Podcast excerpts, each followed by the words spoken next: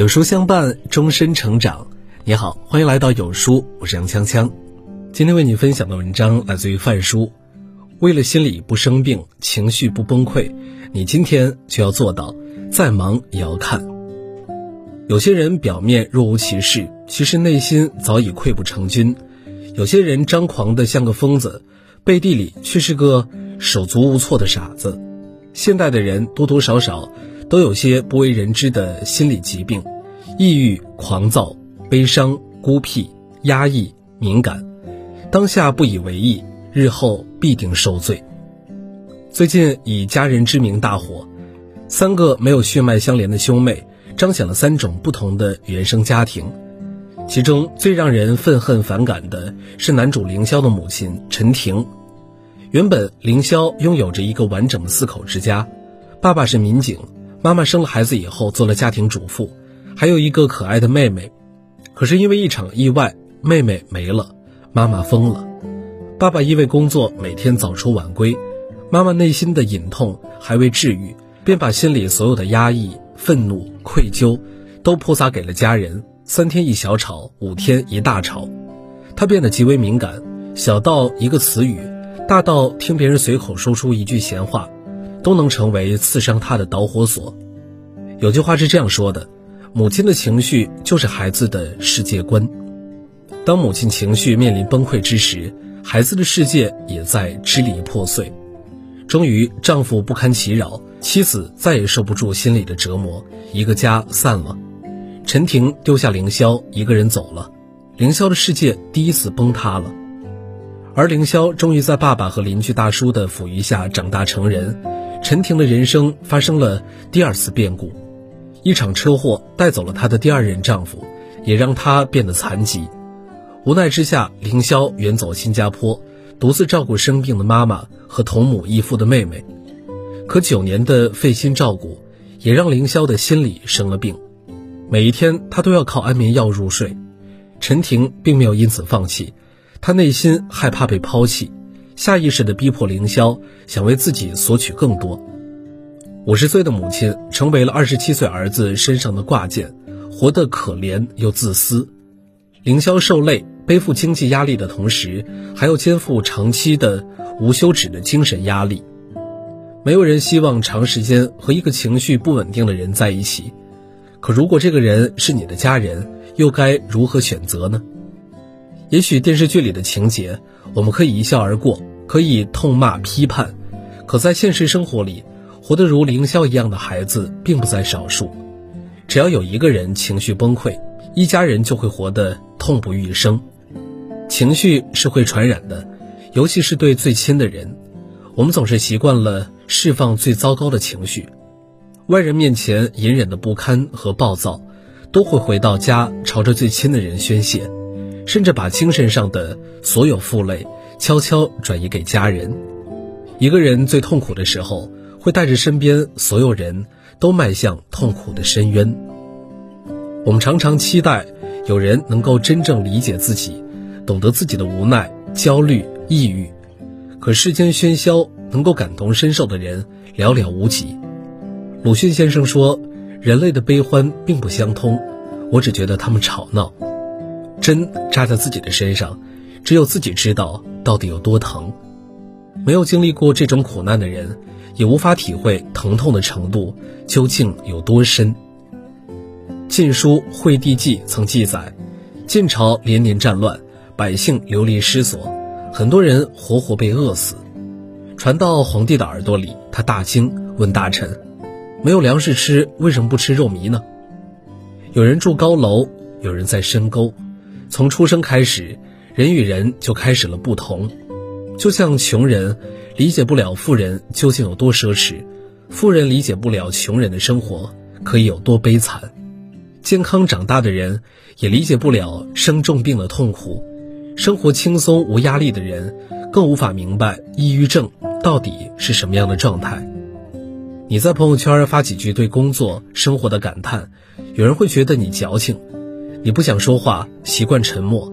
会有人忍不住说你太过内向，你忍不住向朋友吐槽最近的忧虑，朋友会嫌弃你想太多，谁也不懂谁，谁也无需他人懂。其实很多时候，人的累不是我们说几句鸡汤就能缓解，听几首轻音乐就能释放。越是渴望别人理解，心理情绪越是严重；越是小瞧心理情绪，越是会被它所束缚。现代社会常见的十大心理问题就有：抑郁心理、强迫心理、焦虑心理、分裂心理、恐婚心理、适应障碍、社交障碍、选择困难症。习惯性否定心理、应激性创伤心理。如果你时常觉得生活无聊，对周围的事物不感兴趣，常常闷闷不乐，甚至产生过自杀的念头，那很有可能是抑郁心理。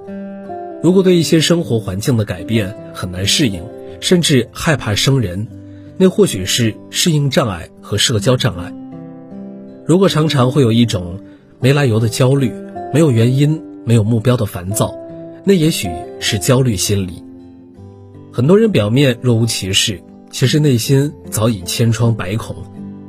当我们无法期待着被人发现和注意，因为不是每个人都那么幸运，可以遇到能够治愈自己的人，能够摆渡我们的人，始终只有我们自己。总是会有些人不以为然，谁没点不开心的事儿啊？谁的日子好过呢？不都这么一步步、一天天的熬过来了？怎么就有些人那么多事儿？怎么就你的心情最重要？要是每个人都如此大题小做，那世界上百分之八十都会是疯子了。千万记得，不要把一时的情绪不稳定当做习以为常的小事儿。水滴能穿石，小情绪也会日积月累变成兜不住的海啸，吞没自己和身边的人。朋友葛林就是如此，以前是个阳光明媚的五好青年。可是，一年前父亲的突然离世给了他很大的打击，他浑浑噩噩在家度过了一年，期间妻子一直用心陪着他，我们也都劝他振作，人死不能复生，活着的人总要朝前看。他笑着说：“想明白了。”可不知怎么，突然爱上了夜里酗酒。一年时间，葛林妻子也大变了样，以前是个温柔爱笑的人，现在总是一身疲累，面无表情。我本以为葛林只是消沉一阵，谁都会有这样一个过程。可是直到最近发现，他仍然没有办法走出自己给自己画的辛牢。我发现不对劲儿，意识到他们的心理也许出了问题，劝他们夫妻俩去看心理医生。葛林看了妻子相比一年前的憔悴的面容，答应了。有的时候，我们需要一点外力来帮助我们恢复。这种外力不是来自于旁人的安慰和理解。而是专业的医学心理学，心里太累的时候，没有人能够真正帮助到你，哪怕是你的爱人、你的亲人，也都无法了解你隐藏在深处的担忧、芥蒂、恐惧。不如坦然地接受心理治疗，就像身体生了病及时就医，心理生病了也要及时就诊。一个月后，我明显感觉到葛林和他的妻子渐渐活过来了。他像曾经总是拼命往牛角尖钻，无路可进，无路可退。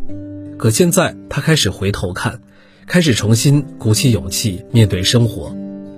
也许心理治疗并不能百分之一百的帮助到在情绪中沉沦的人，但至少能够做到一定程度的缓解。我们早已成为了独当一面的大人，首要任务就是学会自度自愈。发现自己病了，赶紧去医院检查。发现自己心理情绪有问题，赶紧寻找缓解的办法，稳准狠地挖除心理的腐肉，阳光才会真正抵挡我们的心底。这世间没有谁真正能够帮助你，成长的一个象征是，我们终于明白，人生这条路终究只能自己一个人走。多做些让自己开心的事儿，多注意自己的心理健康，多管理自己的心理情绪。多关心自己的头疼脑热，没有自度的能力，不懂得爱惜自己的人，也无法成为真正的大人。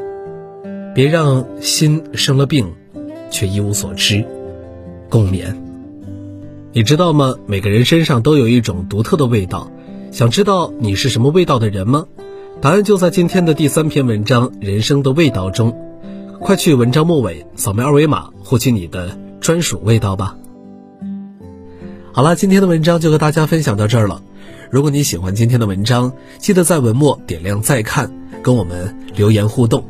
另外，长按扫描文末二维码，在有书公众号菜单免费领取五十二本好书，每天有主播读给你听，或者下载有书 APP，海量必读好书免费畅听，还会空降大咖免费直播，更多精品内容等您随心挑选。明天同一时间，我们不见不散。